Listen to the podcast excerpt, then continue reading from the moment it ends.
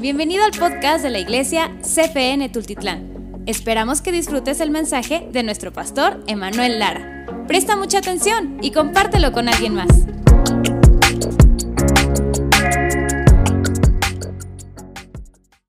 Sí, prendemos los ventiladores. Puede tomar su lugar. Tome su lugar y vamos a prepararnos para... Sí, cuando, cuando les diga me ayudan con el pad, ahorita lo quitamos. Ya, sí, está bien los ventiladores, ¿verdad? Porque ya no estaba dando calor. ¿Sí? ¿Le dio calor? ¿Tienen calor?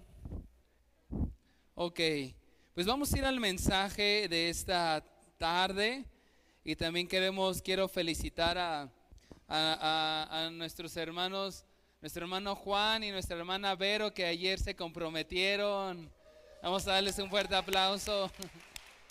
Tenemos dos parejas que se comprometieron ya. Dios te bendiga. Pues vamos a ir al mensaje en esta, e, en esta tarde. Saludamos a los que nos ven a través de, de Facebook.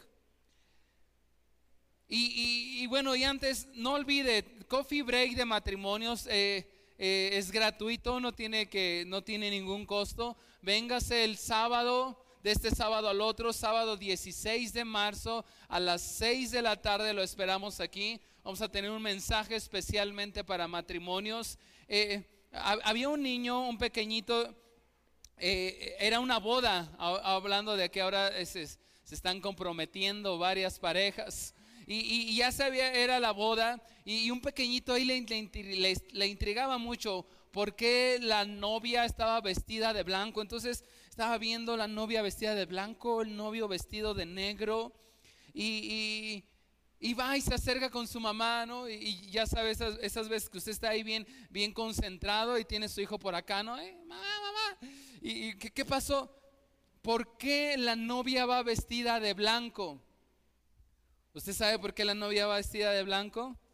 Bueno, pues la, mamá le dice, es que mira hijo, es que es el día más feliz de su vida. Y ve y la ve sonriendo y la ve bien feliz. Y luego voltea a ver al novio y dice, ah, ya sé por qué el novio va vestido de negro. Espero que eso no le pase a usted y si le está pasando, pues véngase al coffee break de matrimonios. Vamos a, vamos a tener un excelente tiempo. Y vamos al mensaje. Quiero pedirle que así como está, está sentado, ponga su mano sobre su corazón y en voz alta repita después de mí, dígale, Señor, abro mi corazón para recibir tu palabra. Que tu palabra entre hasta lo más profundo de mi corazón. Esa manita póngala en su cabeza y dígale, Señor Jesús, llevo cautivo todo pensamiento a la obediencia a Cristo. Que tu palabra me enseñe, me instruya y me corrija. En el nombre de Jesús. Y todos decimos, denle un fuerte aplauso al Señor una vez más. Amén. Gracias, Señor. Bueno, quiero pedirle que abra su Biblia en Romanos capítulo 8, versículo 28. Romanos 8, 28. Voy a leer todos los, los textos bíblicos en la versión Reina Valera. Y, antes de continuar, ¿quién nos visita hoy por primera vez? ¿Puede levantar su manita?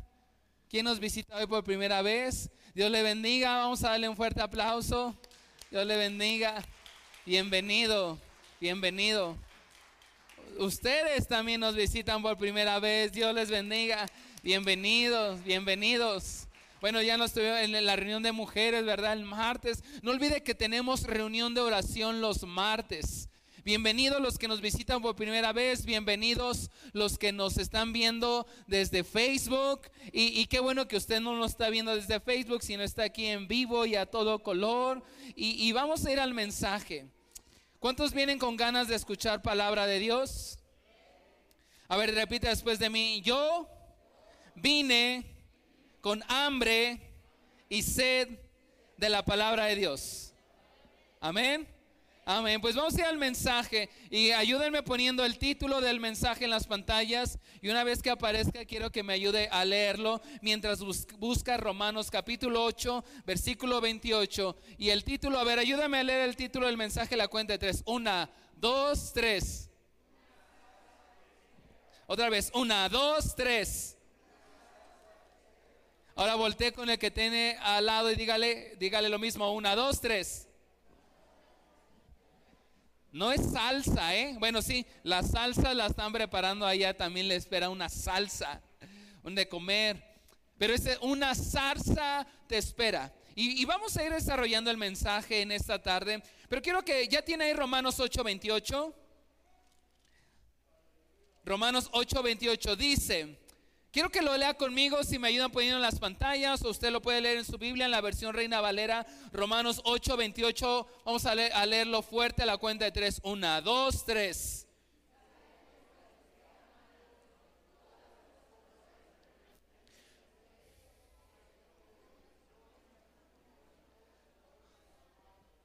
Ok, a ver otra vez, todos juntos, una, dos, tres. Y sabemos que a los que aman a Dios, todas las cosas les ayudan a bien.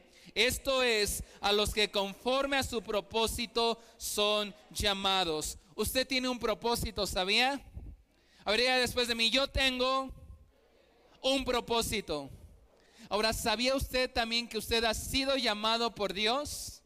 Usted ha sido llamado por Dios. Dice aquí que todos, que, que sabemos que a los que aman a Dios, todas las cosas le ayudan a bien. Si usted ama a Dios, levante su manita. Todas las cosas le ayudan a bien. Ahora dice, esto es a los que conforme a su propósito son llamados. Entonces, usted ha sido llamado por Dios. Y ha sido llamado y tiene un propósito. Y dice la Biblia que entonces los que aman a Dios, los que han sido llamados conforme a su propósito, todas las cosas que ¿Le ayudan qué? A bien. Todas las cosas le ayudan a bien. En, el pueblo de Israel hubieron dos personas que fueron muy importantes para la historia del pueblo de Israel, para la nación de Israel, dos personas fundamentales, hubieron dos personas clave en el desarrollo de la nación de Israel. La primera es José y la segunda es Moisés. A ver, diga después de mí, José, Moisés. Son dos personas fundamentales que Dios utilizó, que Dios llamó y les dio un propósito para, y, ese propósito fue tan importante para el desarrollo y, el crecimiento y el establecimiento de la nación de Israel. Y el primero es José. ¿Ha, usted leído de la historia de José? José el soñador. Bueno, dice la Biblia que Dios le había dado un llamado, él tenía un propósito y Dios le había dado un sueño. Dios le había dado un sueño a José. Y, parte de ese sueño él había visto que se inclinaban, que las estrellas, el sol y la luna se inclinaban ante él. Y él tenía un propósito. De hecho, una de las figuras que parecieran ser más perfectas en la Biblia, obviamente después de Jesús, ¿sabe quién es? José.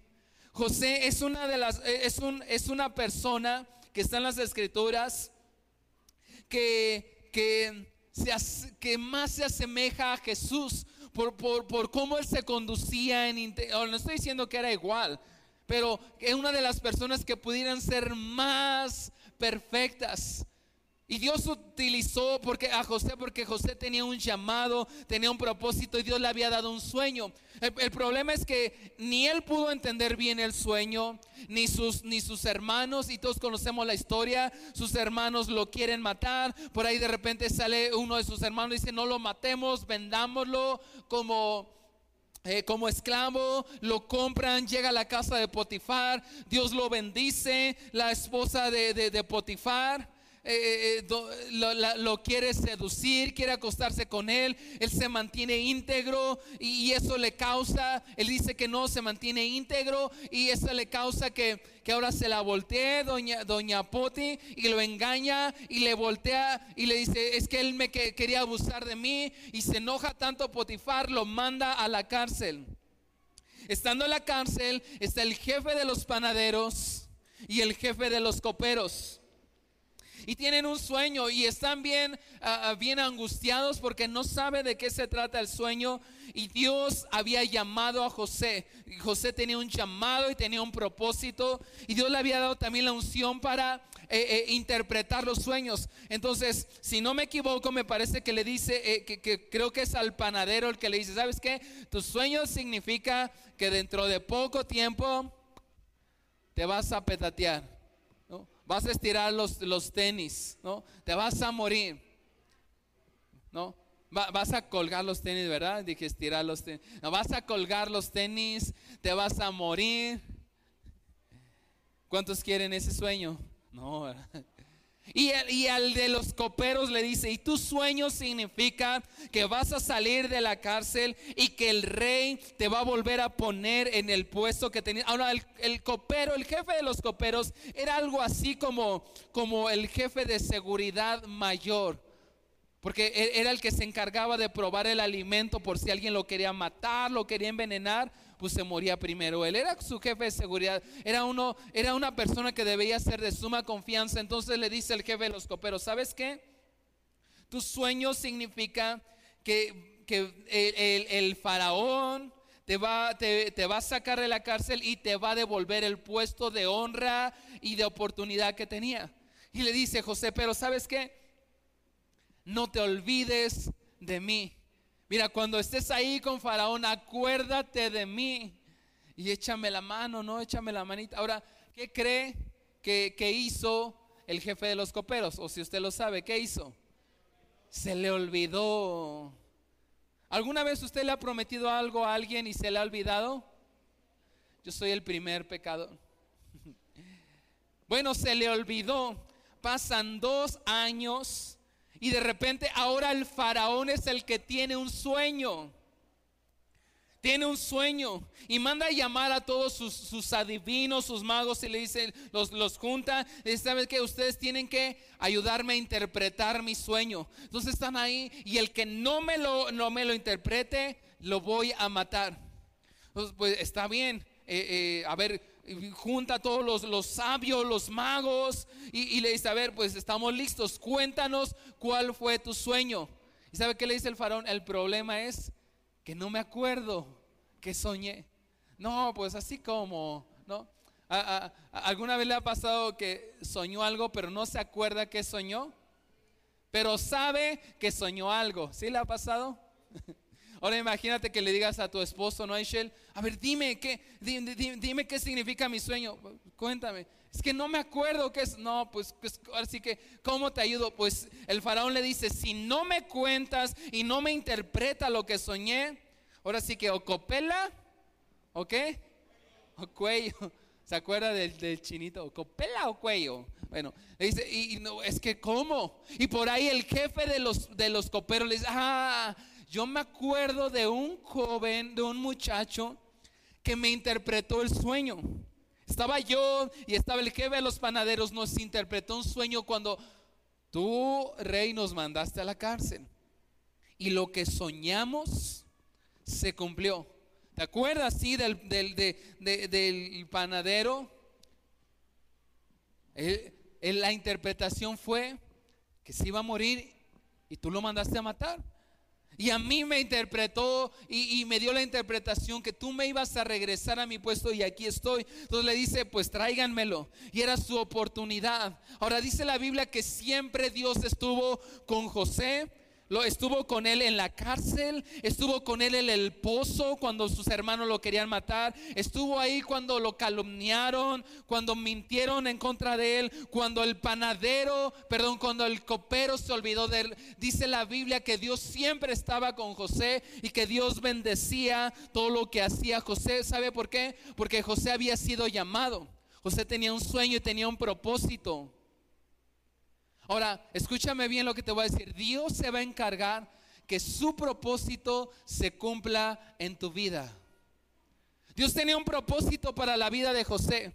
Y aunque estaban pasando situaciones complicadas que a veces parecía ser que, que las cosas no, no le estaban ayudando para que se cumpliera el propósito, José tenía un llamado y tenía un propósito. Como dice Romanos 8, los que conforme a su propósito son llamados. José tenía un sueño. A ver, después de mí, José tenía un sueño. Pero escuche bien lo que le voy a decir, pero Dios tenía un propósito para ese sueño. José no entendía cuál era el propósito de ese sueño. De hecho, él no lo, no lo entendió, sus hermanos no lo entendieron. Él tenía un sueño y Dios tenía un propósito para ese sueño, tenía un llamado para José. José sabía el sueño. Cuando era adolescente, él había recibido el sueño. Él había recibido el sueño, pero ignoraba el propósito de ese sueño. O sea, Dios le mostró el sueño, pero pero se reservó algo, no le mostró cuál era el propósito de ese sueño. Él no entendía que el propósito de todo ese sueño, de que el sol, las estrellas, la luna se inclinan él, todo ese sueño tenía un propósito. Dios se reservó esa parte y no se la dejó ver, no se la dejó conocer. Ahora era un propósito muy especial para el pueblo de Israel, porque a través de él la nación de Israel iba a ser guardada, iba a ser preservada durante 400 años. Ahora, él no entendía el propósito de ese sueño. Él no entendía, pero Dios sí sabía cuál era el propósito.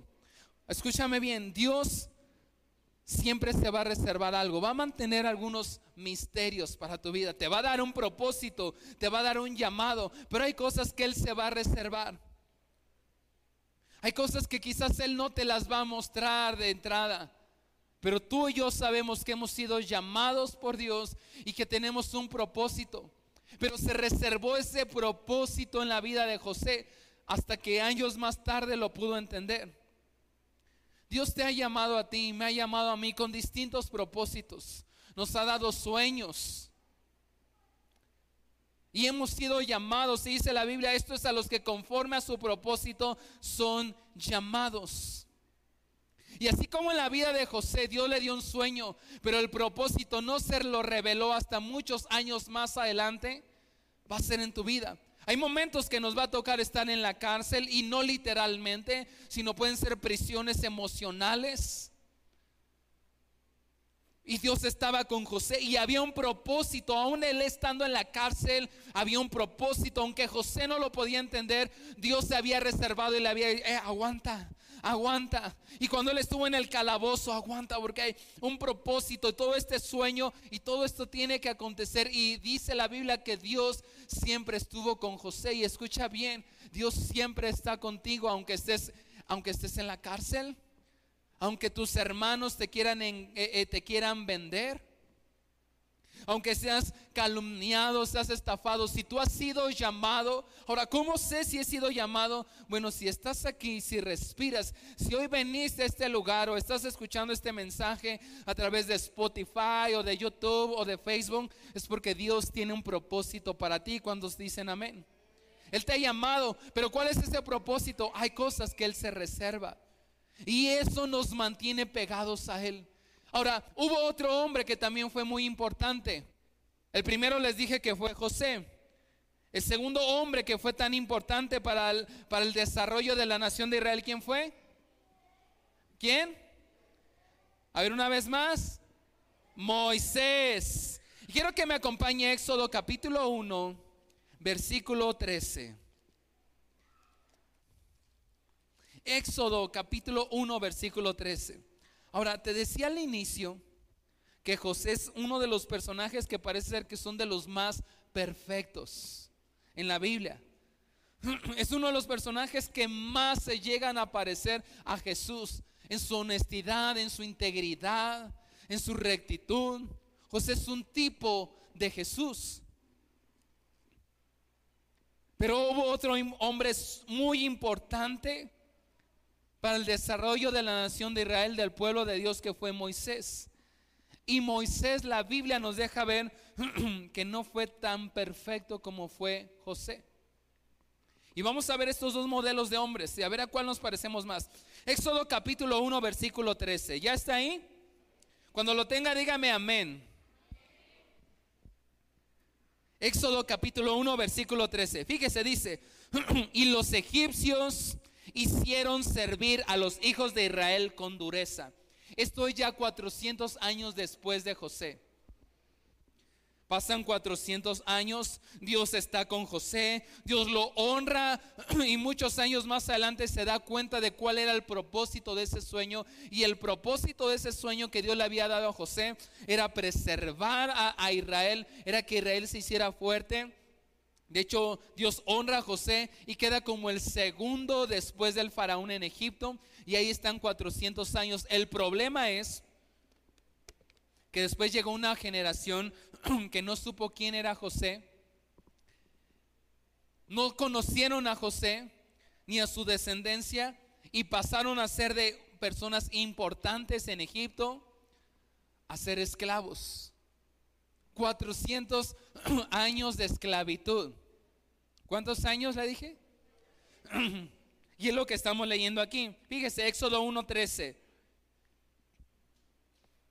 A través de esos años que hicieron los egipcios, dice, y los egipcios hicieron servir a los hijos de Israel, ¿cómo?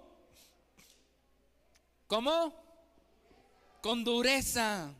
Y fíjese qué fue lo que, que provocaron en el corazón de, del pueblo de Israel. Versículo 14. Y amargaron qué? Su vida. O sea que pasaron a ser, José llegó a ser el segundo más importante, su familia perteneció a la realeza, pero pasaron los años y los egipcios se encargaron de tratar con dureza a, los descendientes de José. Los, los, hebreos empezaron a multiplicar al grado que ya eran millones. Y ahora se encargaron los egipcios de tratarlos con dureza y amargaron su vida. Dice, amargaron su vida con dura servidumbre y los hicieron hacer barro y ladrillo y en toda labor del campo y en todo su servicio al cual los obligaban con rigor. Versículo 15. Y habló el rey de Egipto a las parteras de las hebreas, una de las cuales se llamaba Cifra. Abriga después de mí, Cifra. ¿Y cómo se llamaba la otra? ¡Fua! Ah, ¿Se acuerda? ¿No se acuerda del fuá? ¿Se acuerda? Y cuando sientes que ya no puedes, di ¡Fua! Es que me acordé. Bueno, no tiene nada que ver con la predicación. Pero me acordé. Ay, el pastor, ¿qué, qué está diciendo?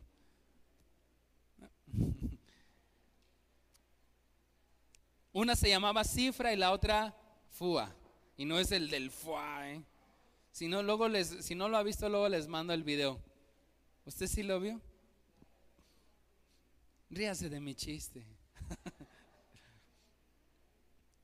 y les dijo, cuando asistáis a las hebreas en sus partos y veáis el sexo, si es hijo, ¿qué?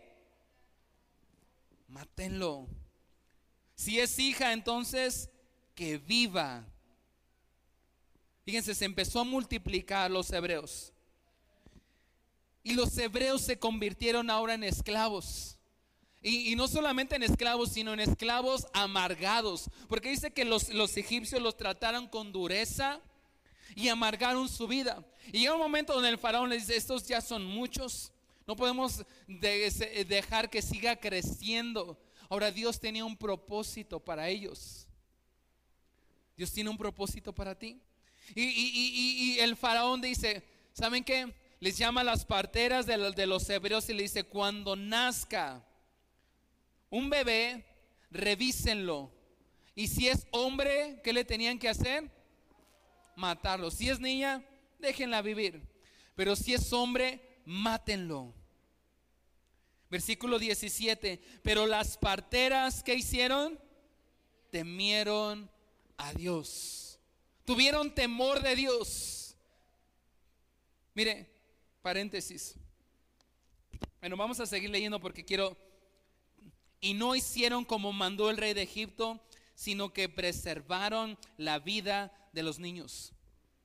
Usted y yo tenemos que ser, paréntesis, una iglesia, ser personas pro vida. Nadie me dijo amén. Estamos en un tiempo tan lamentable y, parece ser que, y este es paréntesis, que, que hacia allá va todo Latinoamérica increíblemente. Hace dos semanas Colombia aprueba el aborto hasta las 24 semanas. ¿Se imagina eso? Mi hija nació prematura de, 20, 30 semanas. Usted ve la, imagen de, de, un bebito que está dentro de la pancita de su mamá de 24 semanas. Está formado. Es un bebé. Colombia hace dos semanas aprobó el aborto. Hasta las 24 semanas una mujer puede realizarse un aborto y puede matar una vida. Usted y yo tenemos que, como cristianos, tenemos que ser gente provida.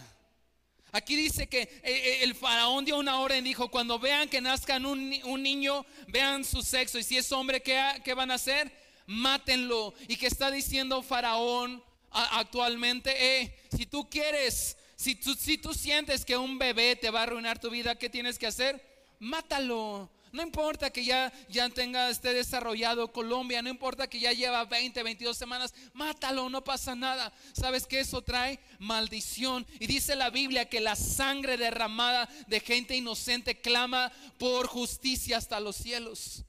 Y, y si dejamos que eso ocurra en nuestra nación, eso va a traer maldición. Oremos, oremos para que nuestra nación no apruebe ese tipo de leyes. Ya, ya se ha aprobado el aborto, pero imagínese que se han probado hasta las 24 semanas. Una persona puede decir, yo decido darle vida.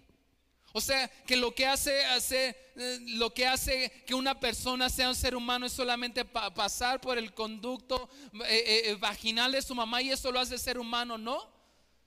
Necesitamos ser provida, pero bueno, ese es paréntesis. Aquí dice que las parteras temieron a Dios. A ver, diga después de mí, temieron a Dios. Y tú y yo tenemos que tener temor de Dios y ser personas provida, que, que, que estemos a favor de la vida. Porque eso trae bendición. Dice aquí las, las parteras temieron a Dios. No importando que Faraón había dado una orden, dice, las parteras temieron a Dios y no hicieron como mandó el rey de Egipto, sino que preservaron la vida de los niños y que eso ocurra en nuestra nación, que eso ocurra en México. Pero nace Moisés, versículo 20, y Dios hizo bien a las parteras y el pueblo se multiplicó y se fortaleció en gran manera. Y por haber, escuche bien el versículo 21, y por haber las parteras temido a Dios, Él prosperó sus familias. Eso ocurre cuando una nación es provida. Él prospera las familias. Dice, fíjese, dice, y Dios hizo bien a las parteras. ¿Cuáles parteras? Las que no importa el decreto del faraón, ellos dijeron, vamos a preservar la vida de todos, hombres y mujeres por igual. Y dice que Dios les hizo bien a esas mujeres. Y el pueblo se multiplicó y se fortaleció en gran manera. Y oramos para que nuestra nación, México, Dios la fortalezca y prospere a las familias. dice, por haber las parteras temido a Dios, Él prosperó a las familias. Versículo 22, entonces Faraón mandó a todo su pueblo diciendo, echad al río a todo hijo que nazca y a toda hija preservar la vida. O sea, dijeron, ¿saben qué? Cuando nazca un bebé hombre, aviéntenlo al río, así como, así como avientan una piedra, así como avientan una basurita. Y, y, vemos en el capítulo 2 de Éxodo, un varón de la familia de Leví fue y tomó por mujer a una hija de Leví. O sea, está, está hablando que eran parte de la tribu de Leví, del pueblo de Israel la que concibió. Ahora, todo esto está ocurriendo en este tiempo. Cuando si nacía un hombre lo tenían que aventar al río. Dice, la que concibió y dio luz a un hijo varón y viéndole que era hermoso, ¿cómo era? Así como quien les predica esta tarde. Bueno, mi esposa sí puede decir amén.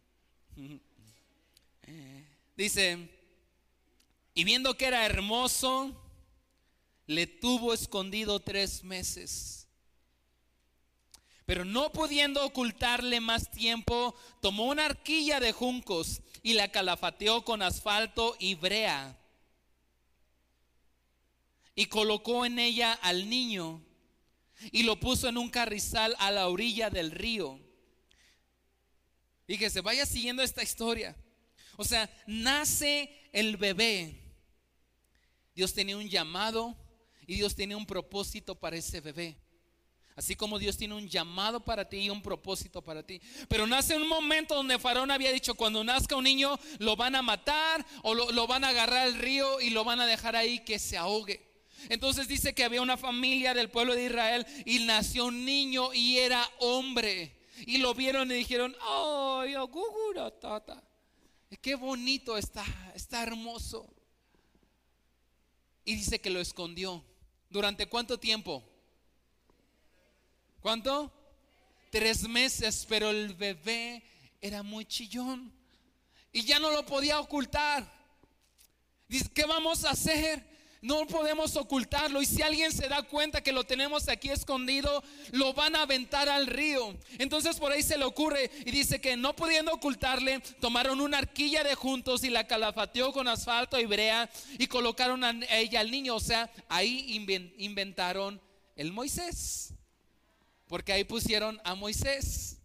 Ah, ¿verdad? Aquí va a aprender también no solamente chistes malos, sino va a aprenderle de la Biblia. Y de, y entonces colocaron ahí al niño y se lo pusieron en un carrizal a la orilla del río.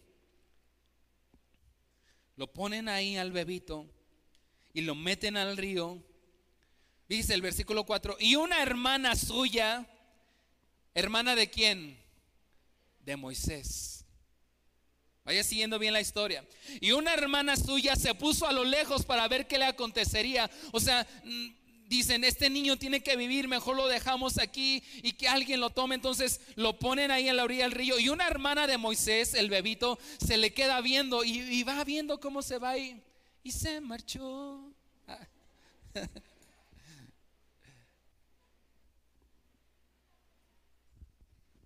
y, dice, y una hermana se puso a lo lejos, o sea, hermana de Moisés, para ver qué le acontecería. Versículo 5, y la hija de Faraón descendió a lavarse al río, o sea, a bañarse como acostumbraba, y paseándose sus doncellas por la ribera del río, vio ella la arquilla en el carrizal. O sea, vio ahí que venía una cosita ahí como ahí flotando en el río. Ahora, ¿quién vio esto? La hija del faraón, la hija del hombre que había dicho, si nace un niño hombre, lo van a matar. Por ahí está escondida. La hermana de Moisés está viendo, quiere ver qué le va a ocurrir. De por acá se escucha, se sigue escuchando la canción y se marchó. Y va viendo cómo se va marchando. Ahora dice que la hija del faraón vio ella bajó para bañarse, tenía sus, sus doncellas, era la, la, hija del faraón de Egipto, y ve que viene acercándose algo. Dice, y envió una criada suya a que la tomase. A ver, ve, a ver qué es eso que está por ahí flotando. Dios tenía un llamado y tenía un propósito para Moisés, así como lo tiene para ti y para mí. Y por eso Romanos 8:28 dice, a los que conforme a su propósito son llamados, a esos todas las cosas les van a ayudar para bien, pero dice que lo tomó y, y se lo traen, versículo 6, y cuando la abrió,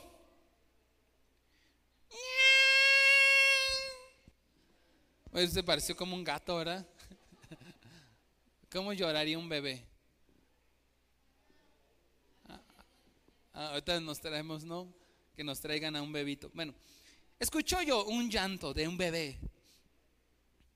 Dice, cuando la abrió, vio al niño y aquí que el niño lloraba, como todo bebito, ¿verdad? Y teniendo compasión de él, dijo, de los niños de los hebreos es este. Ahora, piensa la situación. Es la hija del faraón. Es la hija del hombre que había dicho, cuando nazca un niño hebreo, hombre, ¿qué tienen que hacer? Y lo tienen que aventar a dónde? Esa mujer es la hija de Faraón. Y cuando lo abre, ve que es un bebé que está llorando, ve que es hombre. Y dice, este no es egipcio. Este es qué? Hebreo. Chan, chan, chan. ¿Qué va a pasar? Ahora yo sé que usted sabe la historia, pero déjeme ponerle un poquito más de emoción. Entonces su hermana, hermana de quién? De Moisés, la que estaba ahí, iba siguiendo. Dijo a la hija del faraón, es decir, que lo fue siguiendo y se acercó y parece ser que, que era una de las doncellas o de las sirvientas. Y Dios tenía un propósito. Te vas dando cuenta cómo Dios cumple sus propósitos, aunque parece que no.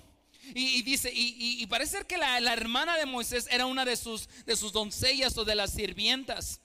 Porque los hebreos eran ya esclavos de los egipcios. Y dice, entonces su hermana dijo a la hija de Faraón, ella sabía bien que era su hermano, pero no lo iba a decir.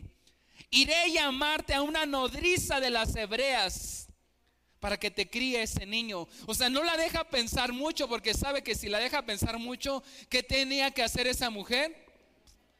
Y dice, hey, mira, está re bonito este, este bebé. Eh, y, si quieres, no te preocupes. Yo te traigo una nodriza, una nana para que cuide a este bebito. Y no la está, y por ahí a lo mejor está diciendo, sí, pero es hebreo, mi papá dijo esto. Dice, no te preocupes, vamos a cuidar. Yo, yo te voy a traer una nodriza, una nana para que te ayude. Para que críe este niño. O fíjese, el versículo 8. Y la hija de Faraón respondió, órale, va, ¿no? Bueno, dice, ve. Entonces fue la doncella, recuerden, es la hermana de Moisés, y llamó a la madre del niño. O sea, todo lo tenía ya planeado. Fue y habló a la mamá de Moisés. Y le dijo, ¿qué crees? Tengo una buena noticia. Y la trae a la mamá de Moisés, que era hebrea. Y dice, y, la hija de, y para que, y la hija de Faraón respondió, ve entonces, versículo 9, a la cual dijo la hija de Faraón, lleva este niño y críamelo y yo te lo pagaré. Y la mujer tomó al niño y lo crió. Fíjate lo que está ocurriendo. La, la, hermana de Moisés que lo siguió le dice a la hija de Faraón, y no te preocupes, yo te traigo aquí una, una nana para que lo cuide y va y busca a la mamá de Moisés. Va con la mamá de Moisés y dice, no se murió, no se ahogó ni lo mataron. Al contrario, te lo van a regresar. Y va y la hija, y la hija de Faraón le dice, bueno, cuídame este niño, mira qué bonito, lo era su hijo. Y le dice, mira, cuídamelo, además te voy a pagar para que me lo cuides. Y sabemos que a los que aman a Dios, ¿qué? Todas las cosas. Y aquella mujer que pensó que iba a tener un hijo muerto o ahogado, terminó cuidando a su propio hijo y aparte, ¿sabe qué? Le pagó la hija de quien había dado la orden. Porque alguien dijo que cuando Dios da la orden, hasta el diablo obedece. ¿Cuántos dicen amén? Y se lo lleva su propia madre. Dice, y la mujer tomó al niño y lo crió. Y, pero versículo 10, y cuando el niño creció, ella lo trajo a la hija de Faraón, la cual lo, lo prohijó o lo adoptó y le puso por nombre como... Es decir, que habían hecho un trato, no se lo iba a quedar siempre. Lo iba a criar ya cuando no fuera tan chillón, cuando dejara el pañal, cuando se lo iba a traer. Pasa el tiempo y, la mamá de Moisés sabe que es el tiempo de regresar. Ahora, la mamá hubiera deseado con todo su corazón no regresárselo, ¿verdad? A la, a la hija de Faraón. Pero Dios tiene un propósito a aquellos que ha llamado. ¿Por qué Dios no habrá permitido que, la mamá, que ya lo había, lo había vuelto a tener, la mamá de Moisés, se quedara con él. Fíjese, dice la Biblia que durante esos 400 años el pueblo de Israel se había convertido en esclavo y estaban amargados. Entonces, Dios tenía un llamado para Moisés y Dios tenía un propósito. Y si Dios permitía que Moisés creciera y se criara con una familia hebrea, ¿cómo estaban los hebreos en ese momento? Amargados. Y Dios tenía un propósito para Moisés y tenía que llevarlo a otro ambiente para que él pudiera crecer como el libertador al cual había sido llamado Moisés, aunque en ese momento nadie podía entender ese propósito. Y entonces se lo regresa, a lo mejor ya tiene como tres, cuatro años, y, lo recibe la hija de Faraón y le dice, tú te vas a llamar Moisés, porque de las aguas te saqué.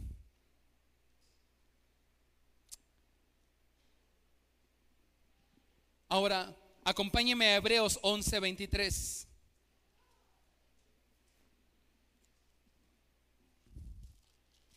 Hebreos capítulo 11, versículo 23. ¿Ya, ¿Ya está ahí? Si no, también lo tenemos en las pantallas. Dice, por la fe, ¿por qué? Por la fe Moisés, cuando nació, fue escondido por sus padres. ¿Por cuánto tiempo? Tres meses, lo que acabamos de ver, ¿verdad? Pero todo eso ocurrió, ¿por qué? Por la, por la fe. A ver, diga después de mí, por la fe. Dice, por la fe cuando nació fue escondido por sus padres por tres meses. O sea, sus padres tuvieron fe. Dice, porque le vieron niño hermoso y no temieron el decreto del rey. Versículo 24. ¿Por qué? Agrégalo más fuerte. ¿Por qué? Una vez más, ¿por qué?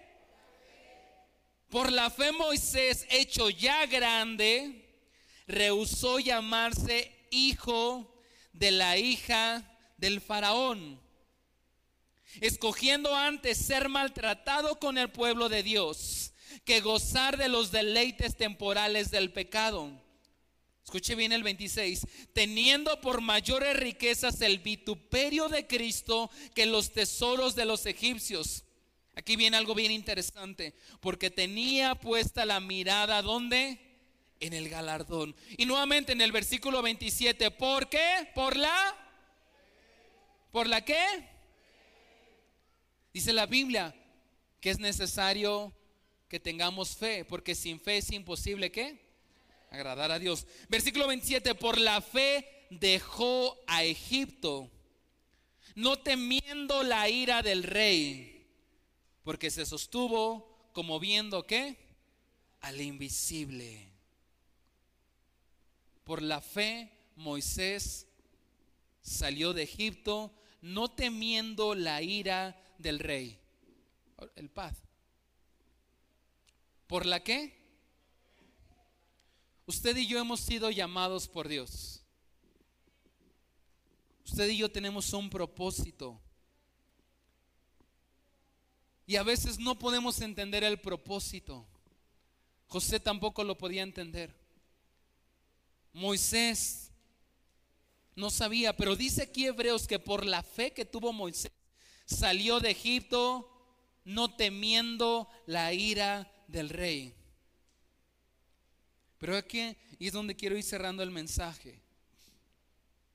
No temiendo la ira del rey. Ábreme el piano, Aaron, por favor. Por la fe. Por la fe. Pero esta dice que salió de Egipto no temiendo al rey. Pero ¿sabía usted que esta no fue la primera vez que Moisés salió de Egipto? Aquí conocemos a ya un Moisés saliendo de Egipto sin temor. Pero esta fue la segunda vez que Moisés salió de Egipto. Hubo una, una ocasión anterior que salió de Egipto y salió lleno de temor y sin fe. Y vamos a verlo.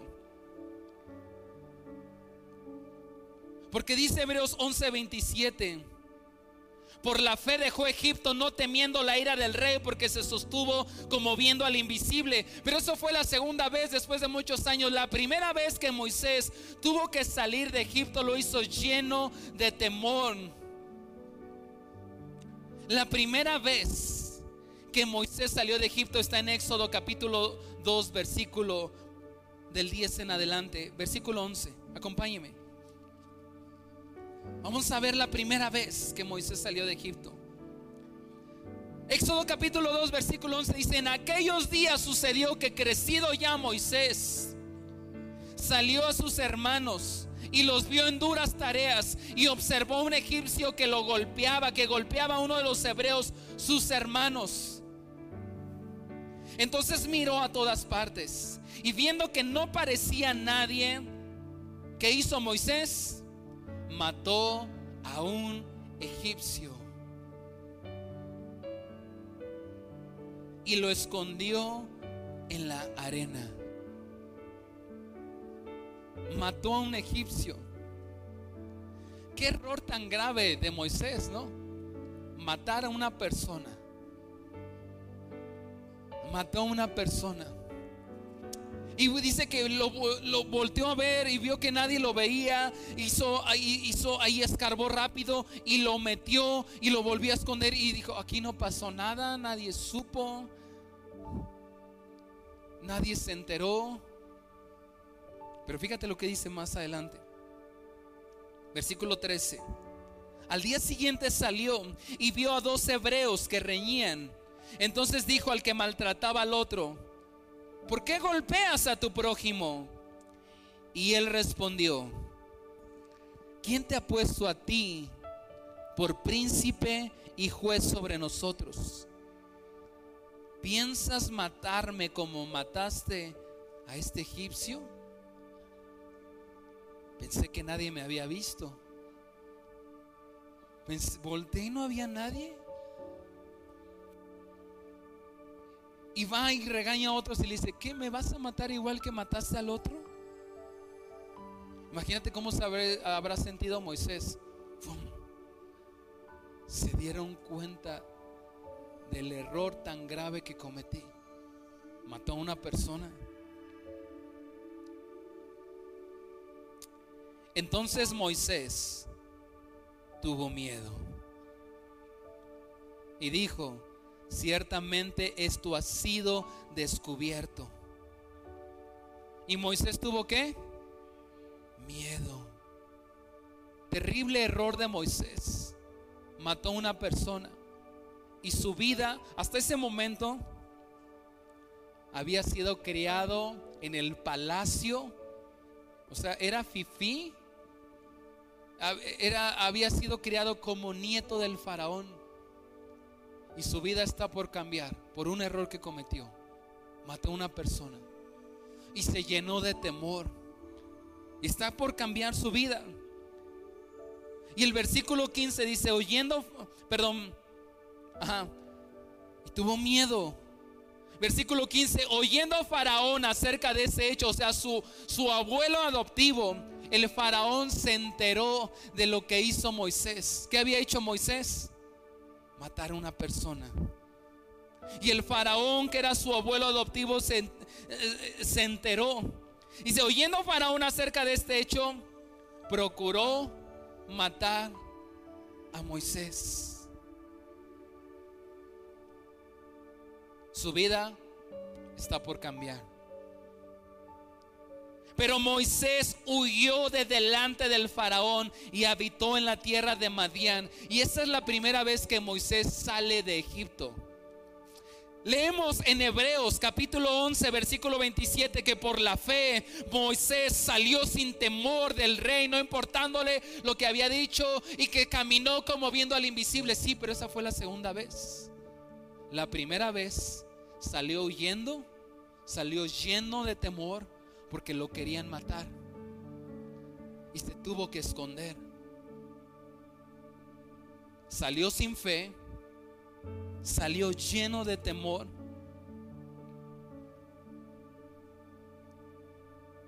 Porque lo querían matar.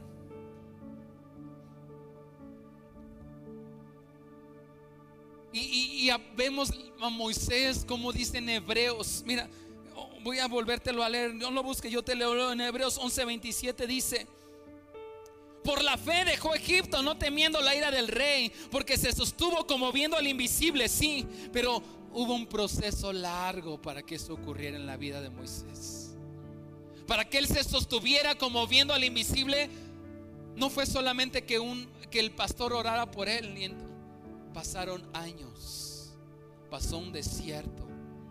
La primera vez que tuvo que huir, salió lleno de temor, salió huyendo por su vida, su vida cambió completamente.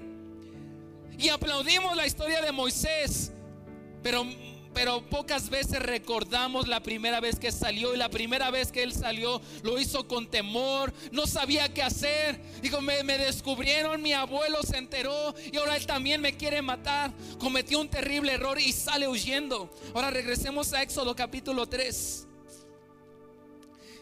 ¿Sabes a dónde se fue a huir? A Madián. Y fíjate lo que dice Éxodo capítulo 3 versículo 1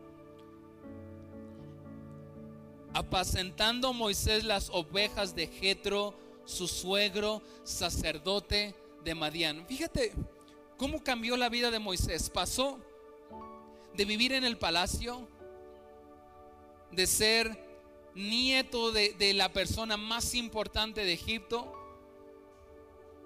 pasó a irse a esconder lleno de temor a un lugar que se llamaba Madián, trabajando para un hombre que se convirtió en su suegro que se llamó Jetro, cuidando animales. Y dice que Jetro ni siquiera era hebreo, era sacerdote de Madián. Terminó, dice, y llevó las ovejas a través del desierto y llegó hasta Oreb, monte de Dios. Porque los que han sido llamados por Dios, los que tienen un propósito de Dios, Dios siempre te va a estar esperando en su monte. Está, está lleno de temor, está escondido, está cuidando animales que ni siquiera eran de él, eran de su suegro. Y para el suegro que trabajaba era sacerdote de Madián. Versículo 2. Y se le apareció el ángel de Jehová en una llama de fuego en medio de una zarza. Y él miró y vio que la zarza ardía en fuego y la zarza no se consumía. Entonces Moisés dijo, iré yo ahora y veré esta grande visión. ¿Por qué causa la zarza no se quema? ¿Cuál fue el error que te sacó del camino?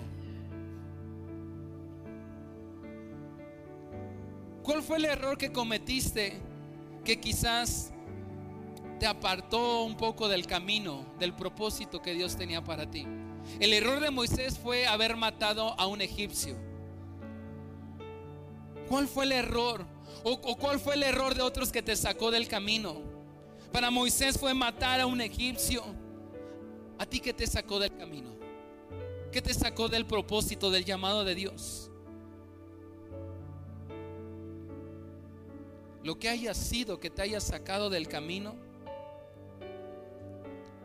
hay una zarza que Dios encendió para ti en el desierto.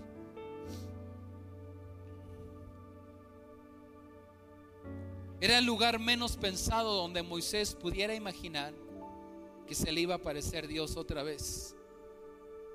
O sea, está en Madián, está trabajando para un hombre pagano, cuidando animales, han pasado 40 años. Que un error lo llevó a, solamente conformarse con sobrevivir. Pero estando en el lugar menos pensado, Dios salió a buscar a Moisés. Y lo mismo hace contigo y conmigo. En el lugar menos pensado, en las situaciones menos pensadas. Dios sale a buscarnos.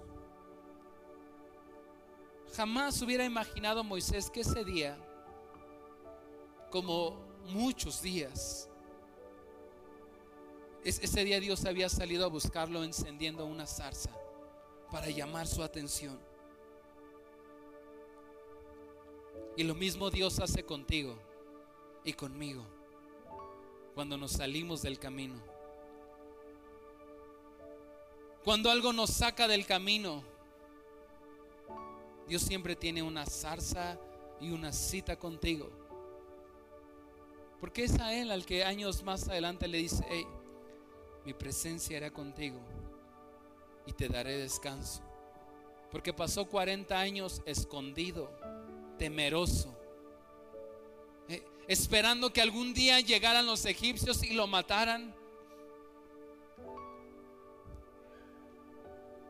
La presencia de Dios te está esperando, sin importar qué errores hayas cometido. La presencia de Dios siempre nos está esperando. Pero ¿sabes qué? Él también exige que tú te presentes delante de Él.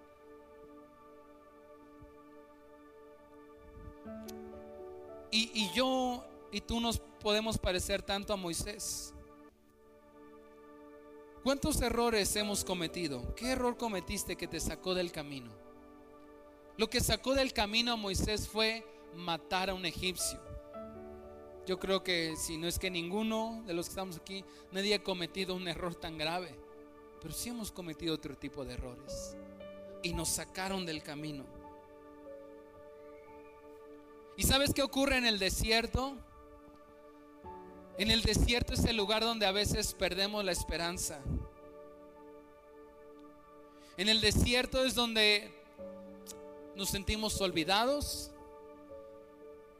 Parece que lo que tenía Dios se, se perdió. Quizás Dios decidió dárselo a alguien que fue mejor que yo.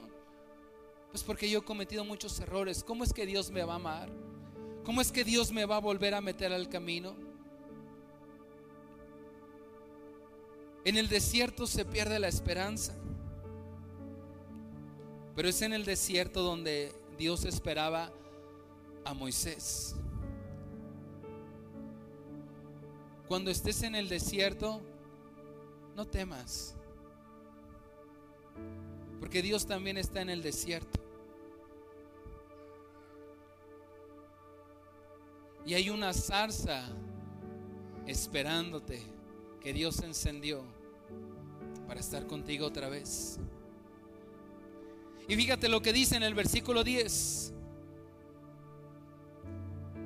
Perdón, el versículo 4, Éxodo 3, 4. Versículo 3, Éxodo 3, 3. Entonces Moisés dijo, iré yo ahora y veré esta grande visión. ¿Por qué causa la zarza no se quema? Viendo Jehová que él iba a ver, los llamó Dios de en medio de la zarza y le dijo, Moisés, Moisés. Tantos años que Moisés no había escuchado la voz de Dios otra vez, que no había sentido su presencia.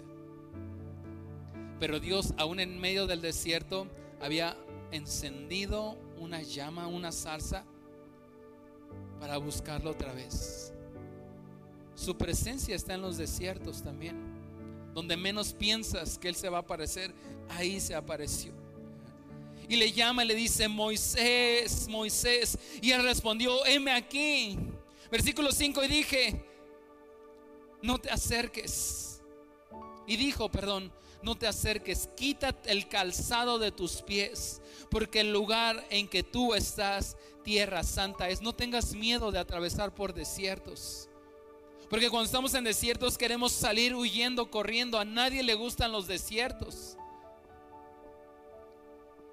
No temas estar en los desiertos porque ahí Dios se aparece. Ahí él, trae su presencia y exige tu presencia. Y lo exigió con Moisés y lo llamó. Le dijo: Ven, pero cuando vengas, quítate los zapatos, porque el lugar donde estás, tierra santa, es lugar santo es. Y dijo, yo soy el Dios de tu padre. Y su, padre no eran los egipcios. soy el Dios de Abraham. Soy el Dios de Isaac. Soy el Dios de Jacob. Entonces Moisés cubrió su rostro porque tuvo miedo de mirar a Dios. 40 años y seguía teniendo miedo.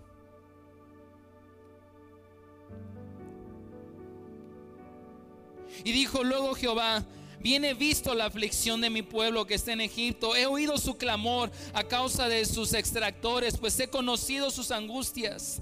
Y he descendido para librarlos de la mano de los egipcios y sacarlos de aquella tierra, una tierra buena y ancha, a tierra que fluye leche y miel, a los lugares del cananeo, del leteo, del amorreo, del fereceo.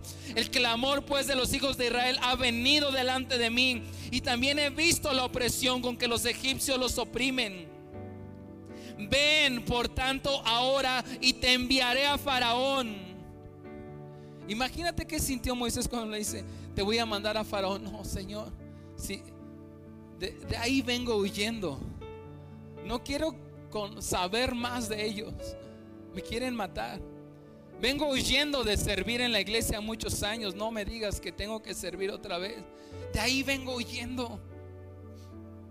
Le dice, vas a ir y vas a ir con Faraón. No, Señor, 40 años aquí escondido. De ahí vengo yendo. Dice, vas a ir. Porque tengo un llamado y un propósito para ti. Han pasado 80 años, Moisés. Y te sigo llamando. Y el llamado sigue siendo el mismo. Y el propósito sigue siendo el mismo. Fíjate qué interesante es que nunca toca el tema del error Dios con Moisés. Nunca le dice, mira, ve, pero tranquilo, no me mates otro egipcio, por favor, porque acuérdate que te enojaste mucho esa vez y mataste. No le toca el tema. Miqueas dice que Él entierra a lo profundo del mar nuestros pecados. Y Él se olvida de nuestros errores si le pedimos perdón. Y no solamente se olvida, sino que se olvida que se olvidó. A veces pensamos que nuestros errores es como cuando en la computadora eliminas un archivo y lo mandas a la papelera de reciclaje. ¿Cuántos tienen su papelera de reciclaje ahí bien cargada? En cualquier momento puedes abrir la papelera de reciclaje y regresar el archivo. Y a veces pensamos que así Dios hace con nuestros errores, que los mandó a la papelera de reciclaje, pero la primera oportunidad lo va a sacar y dice, sí, pero acuérdate que en mil, así como las esposas, que en 1978 ah, se, se olvidó de que se olvidó. Y Dios sigue teniendo un llamado y un propósito para Moisés y exige su presencia y le dice, quítate, quítate el calzado de tus pies. Ahora mira, esto no es teología, pero a lo mejor también le dice que se quite, porque descalzo, ¿hasta dónde puedes irte corriendo? No vas a llegar muy lejos, y más si sales aquí en la que no está pavimentada. Me quedo aquí, me quedo aquí. Por eso Dios le dice, te quito mejor los zapatos te quito las llaves del carro, así no vas a ningún lado. Te quedas aquí conmigo.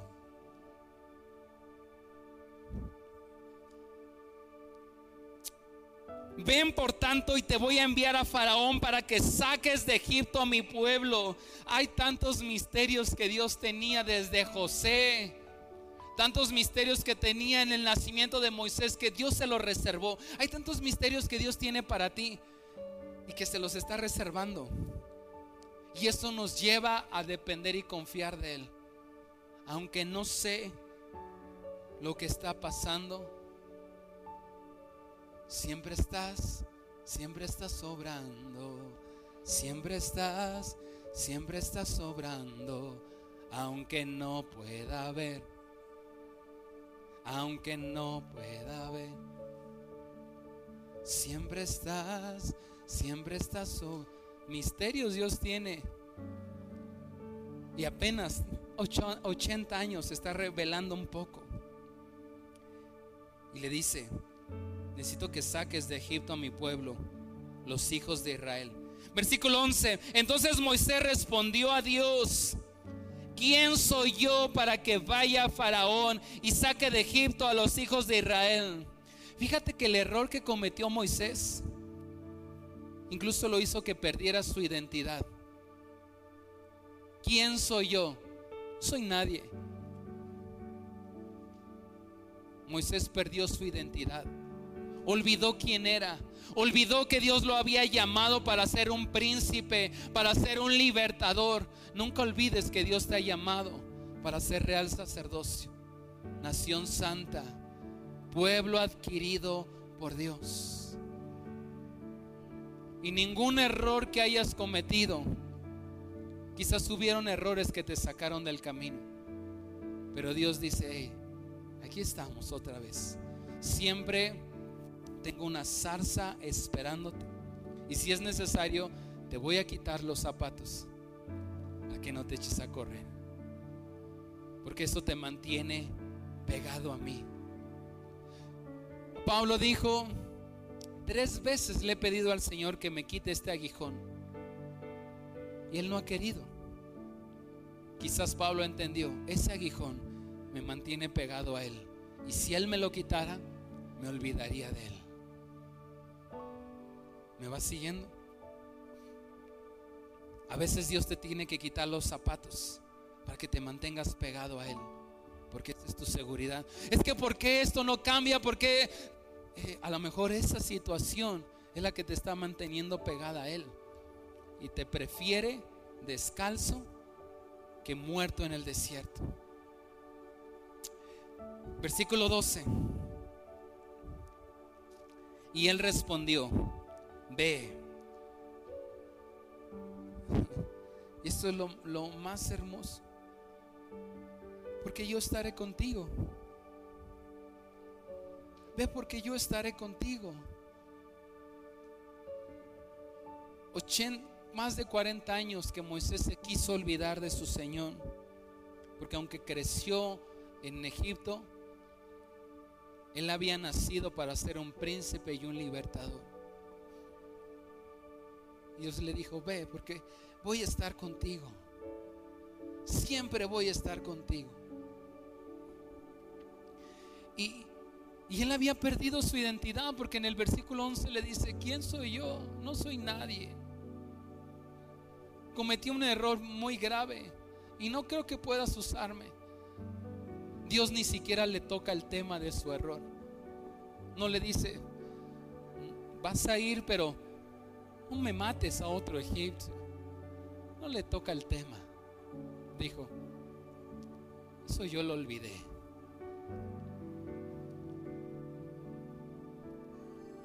Y le recuerda algo a Moisés porque le dice, el versículo 12 le dice, ve porque yo estaré contigo. Y esto te será por señal de que yo te he enviado.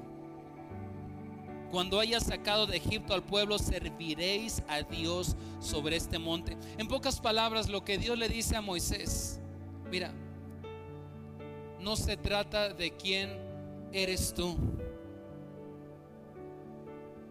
Y es lo que Dios te dice a ti y me dice a mí en esta tarde. No se trata de quién eres tú, sino quién va contigo. Yo iré contigo, dice el Señor. Y aunque Moisés no quería volver a Egipto, ¿tú crees que eh, estaban los planes de Moisés regresar a Egipto? Jamás. No estaba en sus planes. Él ya estaba ahí en Madián, estaba tranquilo. Así estoy tranquilo. Tranquilo. Y sabemos que a los que aman a Dios, todas las cosas les ayuda para bien. Esto es, a los que conforme a su propósito son que llamados. Tienes un llamado, tienes un propósito. ¿Qué te parece si nos ponemos de pie? Ponte de pie. Ya estamos terminando.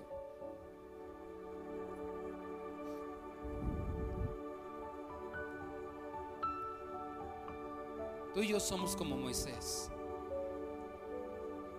Un error, dos, muchos errores, quizás nos llevaron al desierto. Cierra tus ojitos unos momentos. ¿Cuál o cuáles fueron los errores que te llevaron al desierto?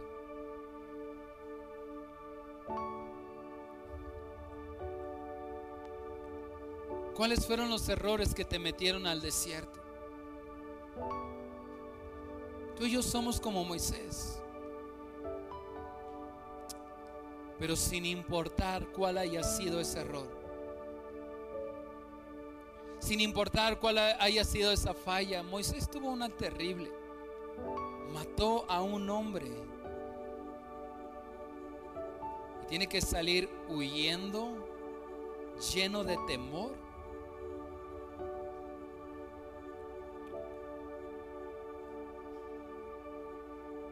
No importa cuáles hayan sido tus errores. No tengas miedo de estar en el desierto. No tengas miedo de que el Señor te haya dejado descalzo. Porque quizás eso es lo que te mantiene pegado a Él.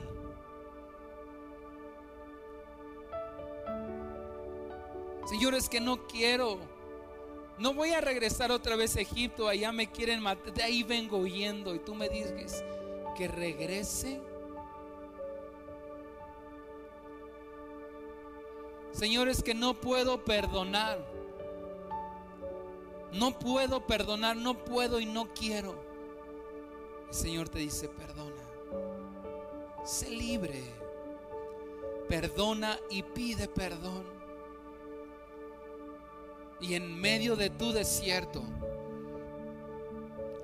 Él tiene una zarza esperándote para llamar tu atención, para decirte,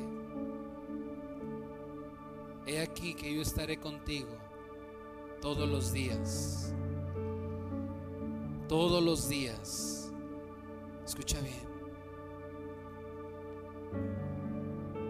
Pero es que Señor, te he fallado tantas veces, todos los días. Pero Señor, yo he cometido aborto. Hey, ni siquiera te estoy mencionando eso, dice el Señor. Yo te hice nueva criatura. Señor, es que te fallé. Y el Señor te dice, ni siquiera te estoy recordando nada. Naciste, hija, para ser una princesa, para ser una reina en mi casa.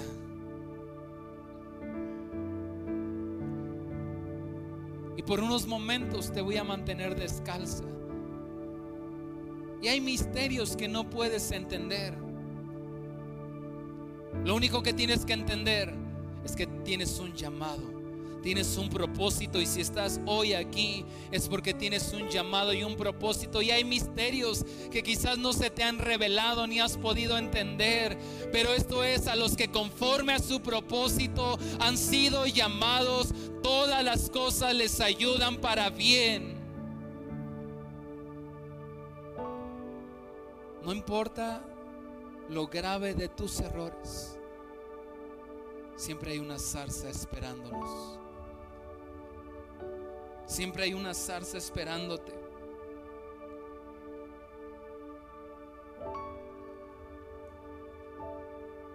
Yo soy el que soy. Yo soy el que soy. Y hoy es un buen día antes de terminar esta reunión para todos aquellos que saben que hoy el Señor está llamando otra vez. Que hoy el Señor te está diciendo, hey, no es quien eres tú, sino quién va contigo. Y mi presencia era contigo. Y te daré descanso. Señor, es que no quiero otra vez. Fui lastimado, fui lastimada y me da tanto miedo. Así estaba Moisés, la primera vez que salió de Egipto. Pero una vez que Dios le salió al encuentro en esa zarza, en el desierto, y le dijo, hey, no importa tus errores, ni siquiera me los menciones, no sé de qué hablas. Para mí nunca ocurrieron. Sigamos adelante. Y todo lo que has vivido, las situaciones que has atravesado, es porque hay un propósito. Hay un propósito. No se trata de quién eres sino quién va contigo.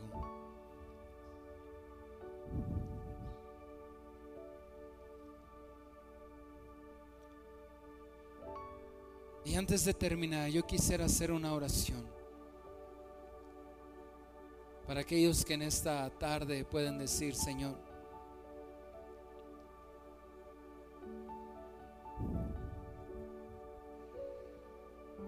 Señor, aquí estoy también. Señor, aquí estoy con mis errores.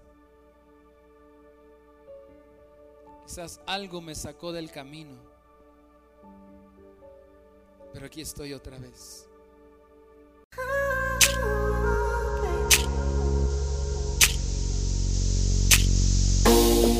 Muchas gracias por haber escuchado este mensaje. Esperamos que haya sido de bendición para tu vida. Para conocer más de nosotros, visítanos en Facebook, Instagram o YouTube como CFN Tultitlán.